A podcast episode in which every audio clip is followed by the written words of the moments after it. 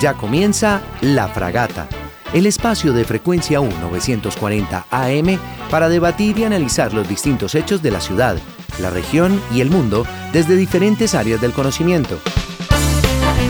La Fragata, una visión panorámica de los acontecimientos y su impacto en nuestra sociedad, aquí por los 940 del AM.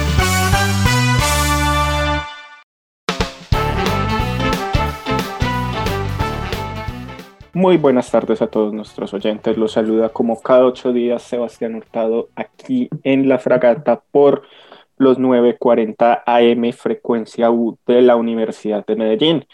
También a los que nos oyen a través de Facebook, YouTube, TuneIn o por la página de la emisora www.frecuenciau.com.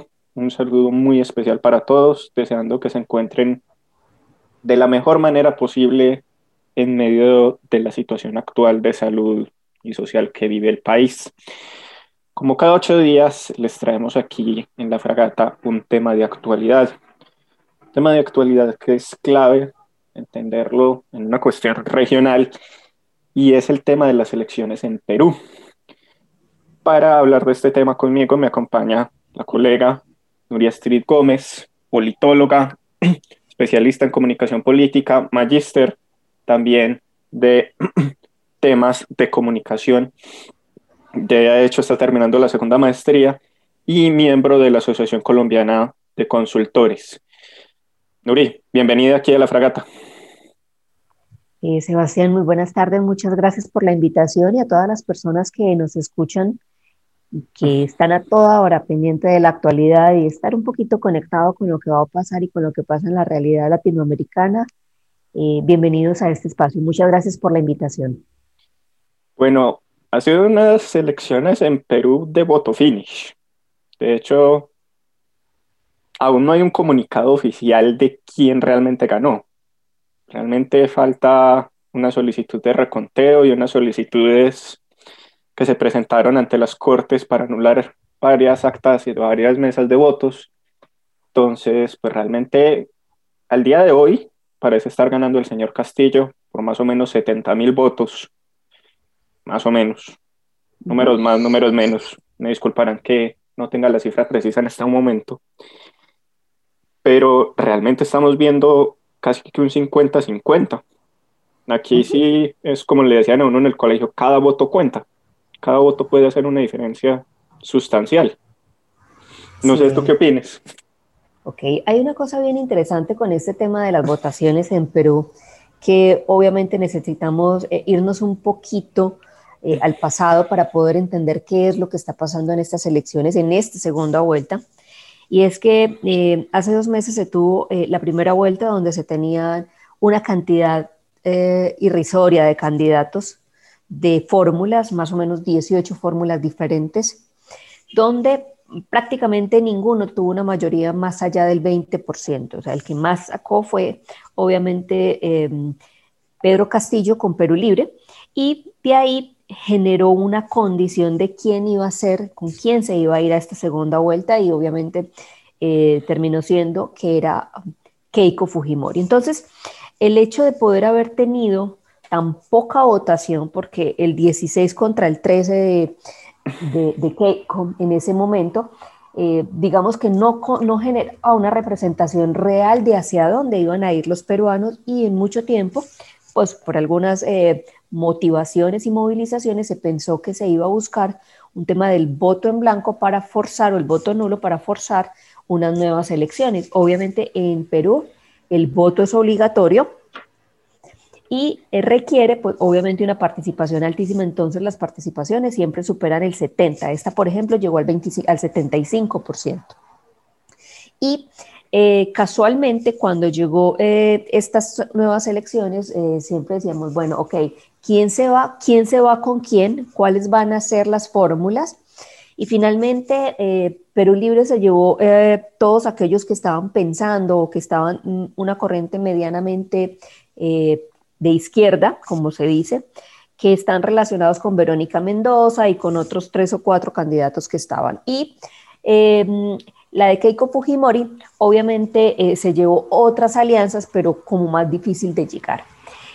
tener esto es entender que desde la primera elección, desde esa primera vuelta y desde toda la campaña, se viene pensando en una competencia no de izquierda a derecha. Se viene generando una competencia entre la élite que siempre ha estado en el poder y los que nunca hemos estado. Entonces prácticamente fue los de siempre con los de nunca.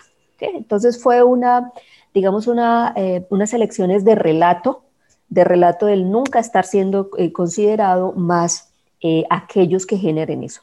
Y por supuesto, el, el grupo de Fujimori, eh, generaron una, otro relato, Morricho, el mensaje era no queremos comunismo como lo que está buscando traer el señor Castillo y el grupo de Castillo, por supuesto, y el equipo, eh, digamos, quienes generaban eso es no queremos más corrupción. Y obviamente hay que entender que eh, los antecedentes que tiene Keiko Fujimori frente al tema de la justicia peruana están pendientes.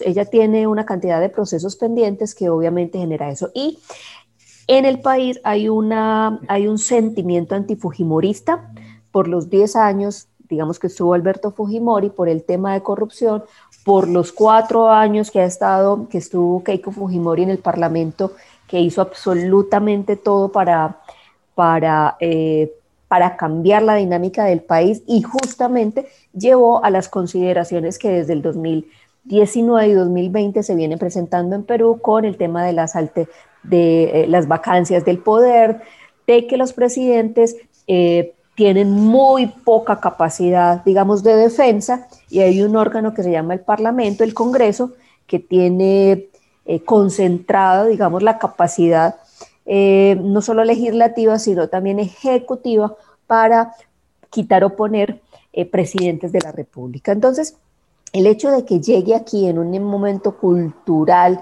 de Perú hace que haya, una, ah, haya unos sentimientos adicionales de, de, bueno, es el momento de los del sur y de los de la sierra, ¿sí? Como quedó obviamente pintado el mapa de rojo. Y es el momento. Entonces hay un sentimiento de, bueno, es el momento de nosotros de llegar justamente a la, presidencia y de ser alguien. Entonces es más, es un sentimiento, digamos, de, sonará raro, pero sí es un tema de lucha de clases, no democrático, sino simplemente es por, por, eh, por tener el poder. Yo incluso diría que una lucha regional. Si uno toma las estadísticas, Lima votó de una manera completamente, y toda la zona del litoral votó de una manera completamente diferente a la zona de la sierra, de la selva o del sur. Total, total, total, total. Y es que, digamos que em, en la zona donde estaba específicamente eh, el voto, el voto de Castillo, que en la primera vuelta fue una sorpresa absoluta. ¿Por qué una sorpresa absoluta? Porque digamos, los medios de comunicación siempre están concentrados en Lima y en el área metropolitana, que es Lima, Callao y, ciertas regiones, y desconocen completamente el voto, el voto del sur y de la sierra. Así que cuando se llegó, dijeron, pero este de dónde sacaron tantos votos, y es que el equipo de Castillo venía haciendo un trabajo eh, muy de base, muy de calle, muy pocas redes sociales, eso sí, tenían más o menos entre 100 y 150 grupos de Facebook donde alcanzaban a movilizar y eh, donde, donde la gente terminó llevándose la sorpresa precisamente porque era un desconocido. O sea, dos semanas antes de esas elecciones de primera vuelta, Castillo no aparecía, nunca estuvo en encuestas, no se estaba considerando y solamente dos semanas después. ¿Cuándo fue eso? Cuando eh, los otros candidatos empezaron a bajar. Y es que prácticamente la, primera vuelta en Perú parecía un electrocardiograma. Eso subía uno, en la semana siguiente bajaba el otro, y, eso parecía después de momento. Y justamente el tiempo, el tiempo favoreció a que Castillo estuviera empezando a hacerse presente dentro de las, dentro de las, eh, dentro de las condiciones como tal del electorado. Entonces, es bien interesante porque eh, hace unos días en un análisis que hacíamos, justamente hace ocho días que salió las elecciones, que obviamente la primera, eh, la primera um, mensaje, la primer comunicado oficial del OMPE era que Keiko Fujimori ganaba por 0.6%, o sea, ya estaba el empate técnico.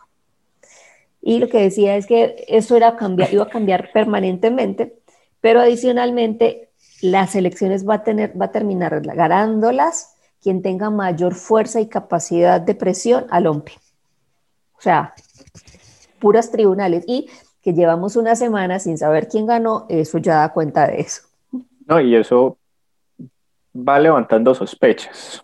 Sucedió en Estados Unidos, sucede en Perú, sucede en muchos países cuando los resultados no son tan inmediatos como la gente espera. Que se levantan suspicacias, se levantan... Lógica o ilógicamente hay que ver el contexto de cada país, pero se levantan muchas suspicacias que resultan muy complejas. Yo creo que ahorita tocado un punto que es clave, que muchas personas creen que esto fue una lucha de izquierda y de derecha, pero en el contexto peruano hay que ver la figura de Alberto Fujimori. Total. De Alberto, de Keiko y de Kenji. Y Kenji. De Kenji. El clan. No ha sido tan mediático como su hermana, pero ha tenido también impacto en la opinión pública en varios momentos. Sí. Y está el tema de corrupción, está el tema de los derechos humanos, pero también está el tema de un crecimiento económico que existió, está el tema también de ciertas cuestiones ideológicas que se ven, pero hay que entender que muchos de los votos de Castillo, o al menos a mi entender, no sé tú qué opinas, podemos dialogar, no fueron votos por Castillo, fueron votos contra Keiko Fujimori. Así es, exactamente, o sea, Digamos, hay, una, hay un sentimiento antifujimorista en todo el país, por supuesto, por supuesto, donde eh, después de 20 años, digamos, no se permite olvidar la memoria, o sea, se mantiene latente la memoria, el dolor del peruano, del peruano sobre todo el que fue completamente eh, ninguneado durante tantos años, donde las persecuciones, donde el hecho de tomarse el poder de una manera, de un imaginario de país completamente diferente, ¿cierto? De un imaginario de país, y eh, hizo que eh, se mantuviera el resentimiento. Es decir, y los otros 20 años permanece, permanece completamente el país, permanece completamente el país eh, en las mismas condiciones, un privilegio del, del 30% que es Lima y la área metropolitana y el resto del país. Exactamente, es, es así, entonces hay, una, hay, un, hay un tema de siempre hemos estado en el olvido. Y cuando tú dices es que no fue una lucha de izquierdas y derechas, eh, es, es claro, es claro, es cierto, es eso, porque eh, si vemos el comportamiento, digamos, ideológico del grupo de Castillo, y hay que entender que Castillo no es solo Castillo, quien hay detrás de Castillo, que es Vladimir Cerrón, Vladimir Cerrón, el ex gobernador de Junín en el 2000 hasta el 2014 y que iba a volver a retomar en el 2019, era el candidato presidencial. Era el candidato presidencial y la fórmula vicepresidencial. Era Pedro Castillo pero con eh, el 2019 que eh, obviamente lo suspendieron por temas de corrupción, por todo lo que, todo lo que tiene y que tiene una sentencia, que tiene, sí, tiene una sentencia, hace que eh, Cerrón no pueda estar como líder y se queda ahí. Pero realmente quien tiene el pensamiento marxista-leninista, el que se determina netamente comunista, es Cerrón.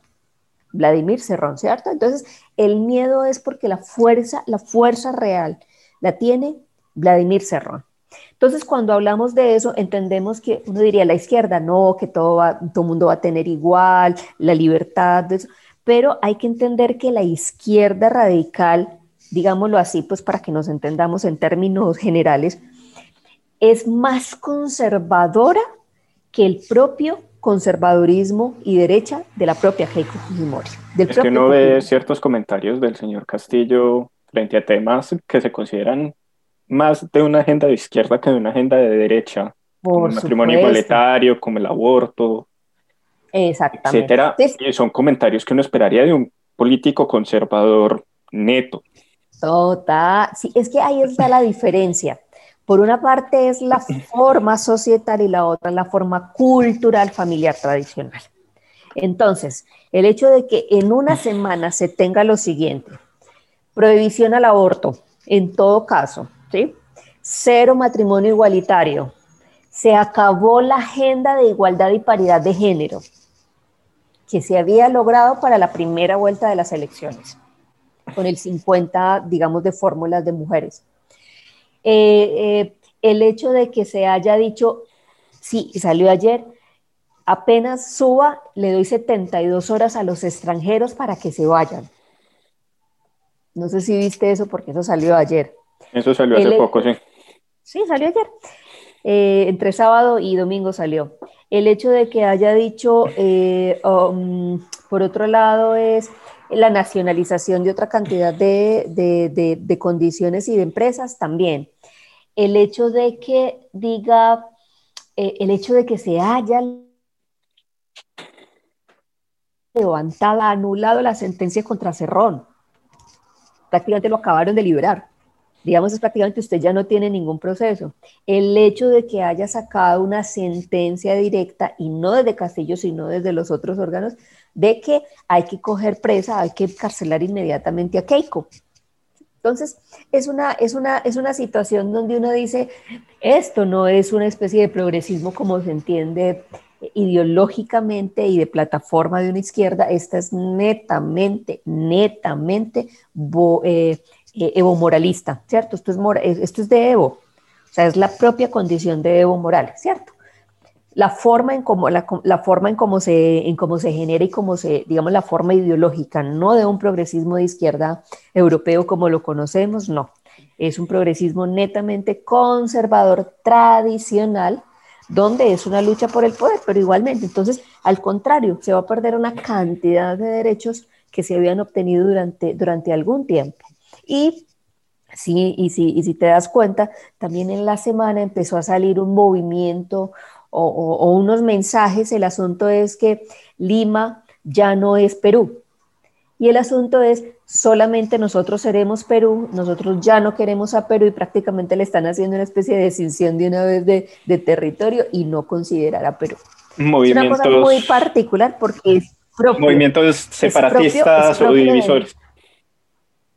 Exactamente, exactamente. Entonces es bien particular porque pareciera que en el Perú estuviera pasando todo al mismo tiempo. Además, las cifras de COVID, eh, la crisis sanitaria, eh, la crisis económica, entonces todo genera una condición de que pareciera que le está pasando todo, todo, todo, todo al Perú. Y ahora viene una condición muy particular y es la negociación en el Congreso.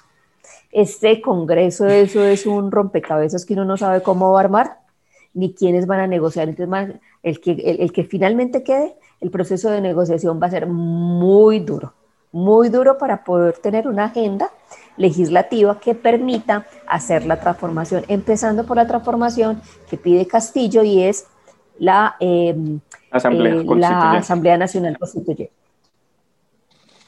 No, y no solo eso, sino que si uno analiza los últimos años políticos de Perú, la estabilidad de los presidentes es más bien poca, por no decir nula. Claro. Las investigaciones por corrupción, el caso de Lavajato, eh, etcétera, ya ha habido incluso suicidios pues, de expresidentes, todos los hemos escuchado. Y es justamente lo que planteas ahorita, el Parlamento, pues, el órgano legislativo realmente tiene una gran capacidad de control. Aunque sea un sistema presidencialista, realmente y como está tan fraccionado, la negociación realmente se puede romper en cualquier momento. Puede que se logre una negociación, puede que logre durante un año, dos años, manejar una asamblea y, y una agenda legislativa más o menos lógica. Dentro de dos años no sabemos, dentro de un año no sabemos, puede que se rompa. Como pasó en Israel hace poco, que se rompieron los, los pactos entre los partidos y ahora ya tienen nuevo primer ministro. Ajá. Aunque sea un sistema presidencialista, la capacidad de control del legislativo es bastante más alta en Perú que aquí en Colombia. Y eso... Además porque el legislativo controla los órganos de control. Y eso lo que hace es que dificulta incluso mucho más el trabajo de quien quede, sea Keiko, sea el señor Castillo, eh, va a tener muy difícil esa agenda, esa negociación. E incluso a nivel regional, a nivel de, Total, sí, de relaciones exteriores. El año pasado, cuando hubo un cambio, digamos, de que en una semana hubo tres presidentes diferentes en Perú, con la salida de Vizcarra, con eh, la subida del otro, eh, del presidente, digamos, del Congreso y que nadie quería, pues obviamente, y obviamente llegaron a un consenso con Sagasti.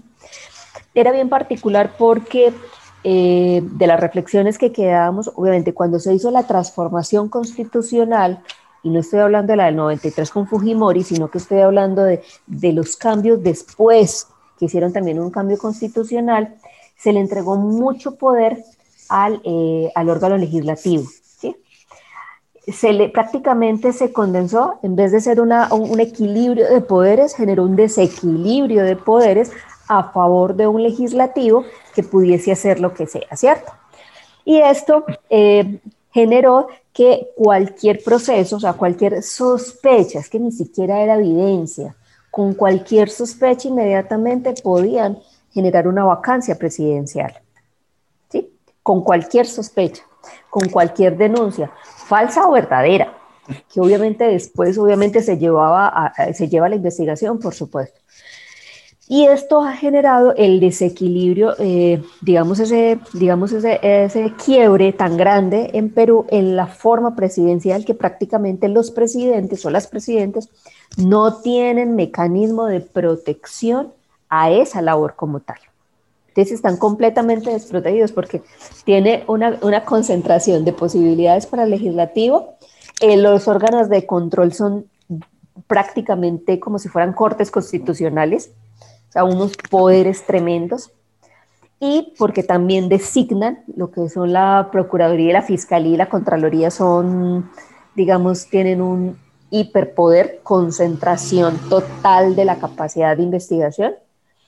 Y, eh, eh, y adicionalmente, eh, todo esto llevaba al tema mediático con el tema de Lodobredech, con el tema de corrupción, con el tema de un montón de cosas terminan siendo los, el talón de Aquiles específico para los presidentes. Ahora bien, ¿quién es la persona que, digamos, responsable de generar esta hiperconcentración en el Parlamento? Keiko Fujimori. Yo diría que incluso más que la figura de Keiko, que fue la representante de esos cambios. Sí fue su padre detrás. Por supuesto. Porque Keiko ya es una líder por fuera incluso de la figura de su papá, de Alberto Fujimori. Pero esos cambios se dieron muy influidos justamente por la figura del papá de ella.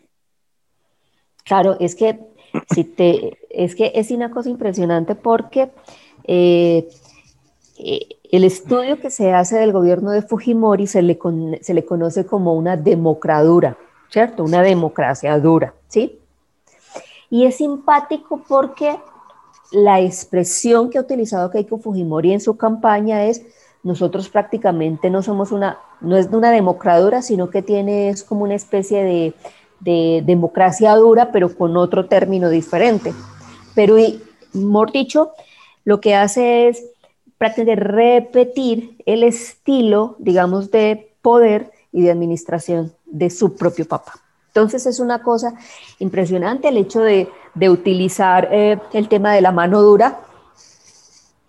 Nos recuerda aquí muchas cosas, pero igual de esta manera se está utilizando un, digamos, unos términos, unos términos que obviamente eh, eh, digamos, dentro de la memoria emocional de todo el latinoamericano, nos recuerda qué fue o qué es eh, el estilo y eso es lo que le temen muchos.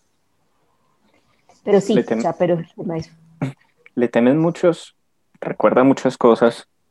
Sí. Pero también es que es extraño. Sabría qué expresión utilizar como, como menos técnica, pero es que realmente el voto en Perú fue un voto sobre el Fujimorismo. Representado en Keiko, representado en Kenji, representado en, Alberto, sí, completamente. Pero fue un voto sobre un sistema del 90. con lo bueno y lo malo. Realmente no fue, como, como lo hemos dicho, realmente no fue un voto de izquierda ni de derecha, ni ningún espectro político creo que debería decir este es mi triunfo o esta es mi derrota, porque no. No, es así. no es. Sino que es un voto casi que a la historia. Es un castigo histórico. Es una revancha de los olvidados.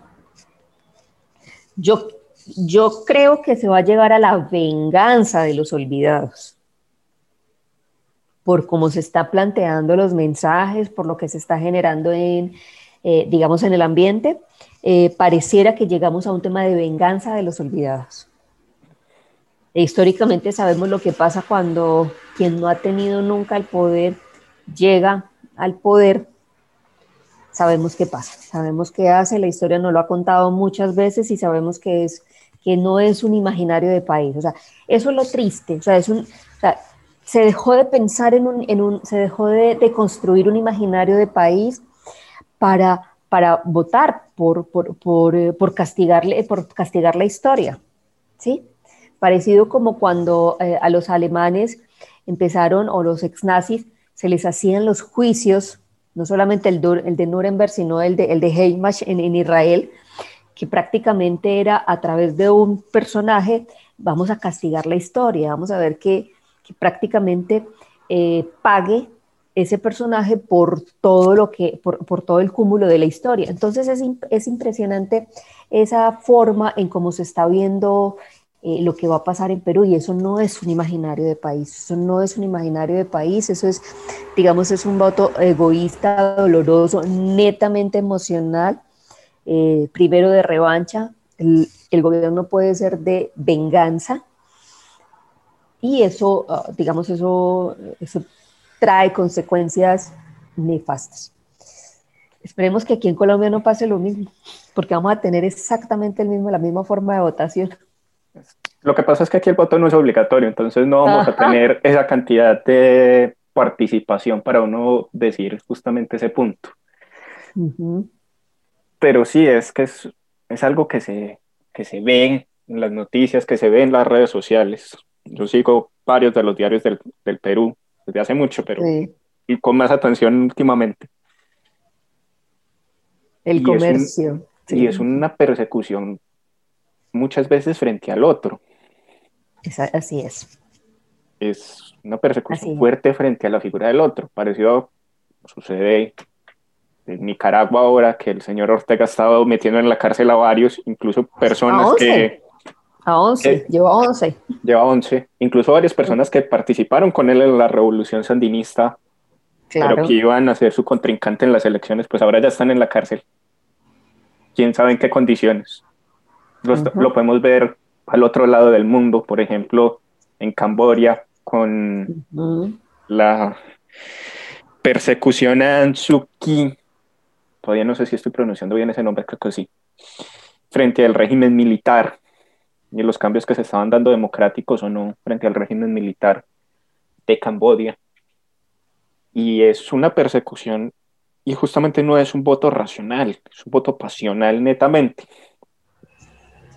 Sí, así es, así es. Es una cosa particular porque eh, cuando, cuando veíamos lo que está pasando o cuando estamos viendo, nosotros un poco más de lejos, tengo muchos amigos en Perú muy cercanos, trabajo con alguien, con alguien de Perú específicamente eh, en todo este tema de la comunicación política y conversamos mucho. Eh, una de las condiciones que decíamos era, ok, es que esto, de verdad, esto no es un tema ideológico, es un tema de totalitarismo de clanes y de verdad, salir del clan fujimorista era acabemos con todo lo que tenga, lo bueno y lo malo del fujimorismo, y busquemos otro clan, o sea, son totalitarismo, o sea, es una forma muy interesante desde la ciencia política de que no es de partidos, esto no es de partidos, esto es de movimientos de causas, pero son, pero son de totalitarismo de clanes. Es que realmente es un caciquismo, es un totalitarismo, pero ya es personal, no, es, no es el partido, no es la ideología, no, son las ideas, no son los planteamientos, es la representación de lo bueno o lo malo, casi que en un Mesías o, o en un anticristo, por hacer aquí un símil religioso. Sí, sí, sí, sí. No, es que de verdad estamos llegando a eso. O sea, es eso. Es la, la religiosizar, bueno, no sé, o sea, eh, hacer religiosa la política, volverla así, o sea, de, de fe, digámoslo así. Y es particular porque en el en, País Libre, en Perú Libre, perdón, que es el de, el de, el de Castillo, hay una disputa muy particular entre Cerrón, que realmente es el poder detrás del poder, el que tiene la capacidad de hacer también, el que tiene el bloque ideológico, la formación ideológica, eh, tiene una condición y es que prácticamente pareciera una disputa entre ambos, ¿sí? Una disputa entre ambos.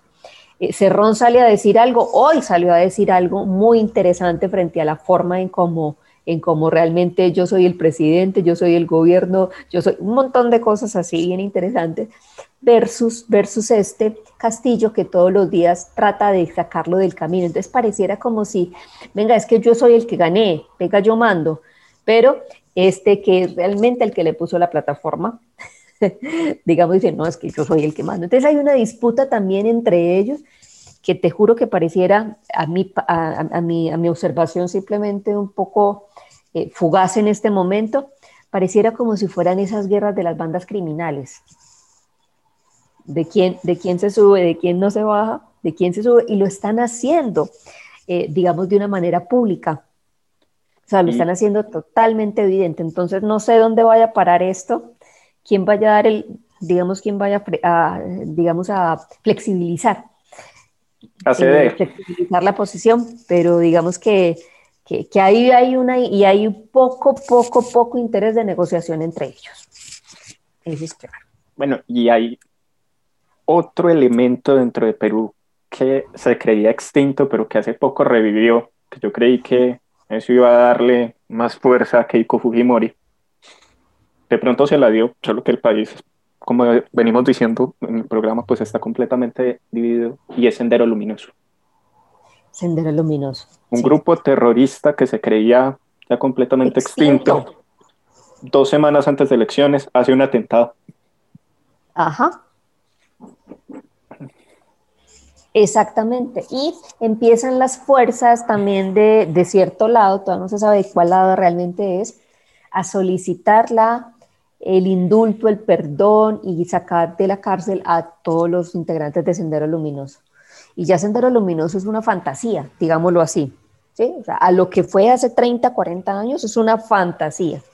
Ahora es, es que eso específicamente eh, lo que va a pasar, que se va a subir realmente una, un recuerdo y ahí es otra vez, cuando tú hablas del tema de la historia, estamos castigando, premiando la historia, eso es lo que está pasando y ese es el otro punto bien interesante dentro de, dentro de esta lección de Perú es, ok, entonces vamos a reivindicar a Sendero Luminoso, que eran los, eh, digamos, eran eh, los campesinos de esa época, y ahora nosotros los olvidamos, todos los que subimos otra vez y entonces vamos a hacerlo. Entonces es interesante porque es una puja de fuerzas de fuerzas y tienen todo el aparato, eh, digamos, eh, público para poderlo hacer. Una denuncia, el, eh, digamos, el legislativo, los órganos de control, los medios de comunicación que siempre han intentado o siempre han estado más hacia el lado, digamos, del, del Fujimorismo aparentemente, pero que obviamente ahora empiezan a hacer reflexiones frente a quién es, quién es este grupo que que mejor dicho, que es quien se espera que prácticamente el gobierno Perú y hasta dónde podría aguantar no solamente Perú, sino los partidos que quedan, porque también eh, lo que pasó con las, con, las, con los gobiernos y con las vacancias hizo que se acabaran los partidos políticos, los grandes partidos. Es simpático porque la mayoría de los que están en el Congreso no tienen más de 10 años. Tenemos casi el 50% de los partidos del gobierno, que era la primera vez que subía que la primera vez que se presenta, entonces hay un cambio completamente dentro de la dinámica eh, um, eh, ideológica de Perú, pero también de intereses de poder. Entonces esa es otra de las cosas que hay que, hay que resaltar, la pérdida de los partidos políticos tradicionales se perdieron y cómo, eh, digamos, aquellos que llegan al poder tienen menos de 10 años. yo creo que el tema de los partidos también pasa aquí en Colombia y pasa en toda Latinoamérica. Por eso que veníamos hablando ahorita de que aquí no se vota por el partido, se vota por la persona y por su historia, o contra la persona y contra la historia de la persona. Así es. Pero aquí en Latinoamérica los políticos pueden cambiar de partidos tranquilamente porque la imagen es la de ellos, no la del partido, cosa contraria a lo que pasa con el bipartidismo, por ejemplo, estadounidense o británico. Porque hasta, eh, hasta en Europa empieza a suceder eso. El hecho de lo que está pasando en España nos da cuenta de que, de que no es de partido. Una Ayuso, una Ayuso eh, digamos, ya perfilada de presidente en dos años, una, un, eh, un, Pablo Iglesias, que obviamente ya dejó el tema político, pero ese va a seguir, digamos, digamos tras bastidores haciendo política. Eh, el hecho de, bueno, entonces es una cosa bien interesante de cómo sube, cómo, cómo ciudadano se perdió, cómo se pierde en un partido y otro. Eso da cuenta de que realmente eh, la forma personalista del poder ha cambiado completamente y sí, se convierte en un tema mesiánico, en un tema ah, totalmente, eh, hasta, en un, hasta en un tema prácticamente mucho de espectáculo.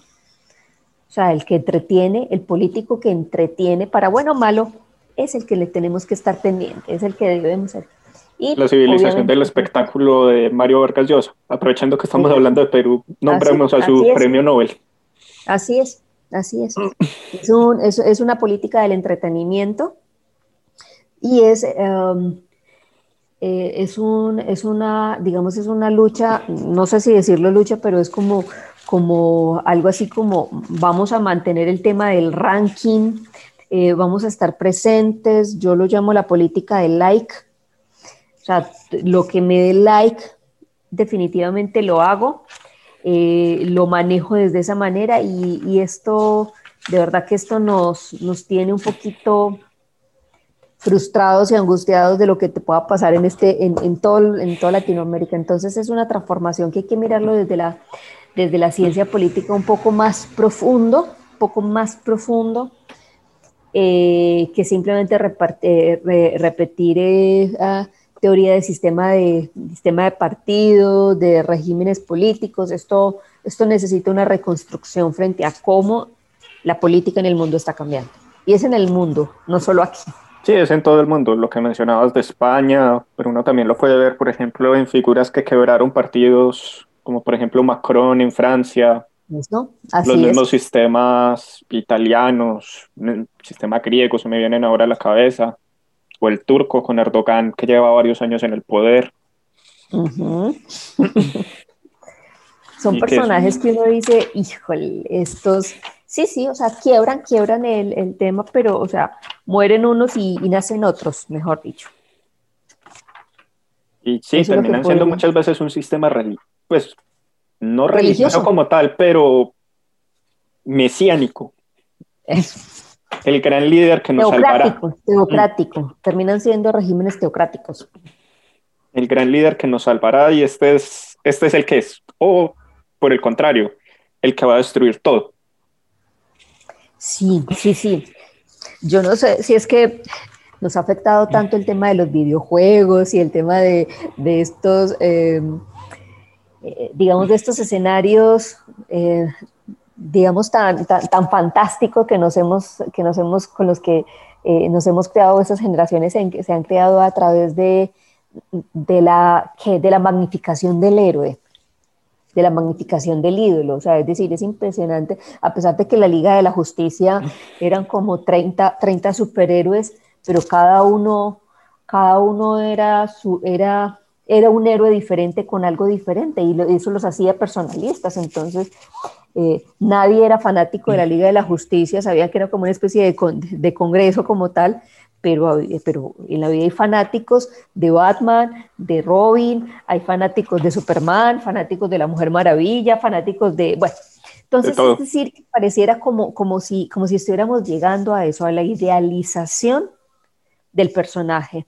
Y por supuesto, esto tiene todo el fundamento de, una, de una construcción individualista y no colectiva, como, fue, como es el sentimiento, digamos, de la democracia de una manera muy particular. Y, la verdad es que si vamos a ver un tema democrático, la democracia, vámonos otra vez a Grecia y tampoco era de colectivos, era de individuos, era de individuos. Entonces es muy particular porque, porque eh, después de la Revolución Francesa fue que realmente empezamos a trabajar, digamos, el tema del colectivo a través de partidos, no así, no así. Entonces es interesante cuando hacemos es que estamos devolviéndonos, pareciera que nos estamos devolviendo en la historia.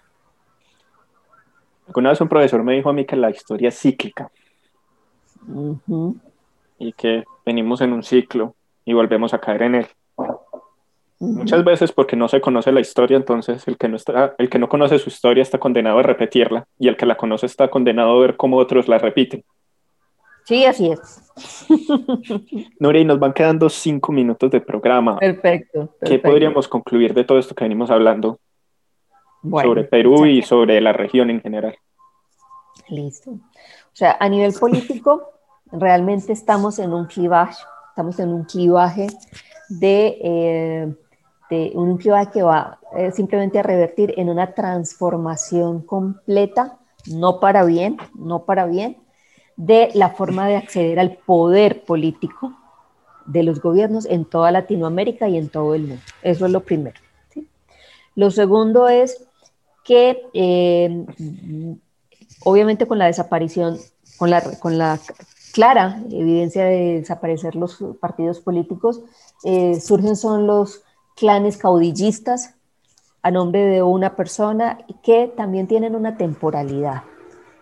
Son temporalidades de 10, 20 años máximo, pero en esos 10, 20 años en el poder hacen daño o pueden y simplemente actúan hacia un tipo de, de, público al que genera. es decir, hay un cambio de no trabajar políticamente para toda una nación, un país, para una población, sino solamente para un porcentaje de la población.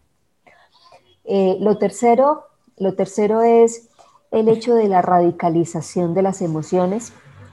Yo lo decía en estos días, sobre todo con las protestas en Colombia, es la política casi siempre se ha quedado en la vida privada, en la vida más, digamos, eh, que uno se representa de la forma más eh, um, de la mejor manera, pero pareciera que la política cotidiana está saliendo a la calle.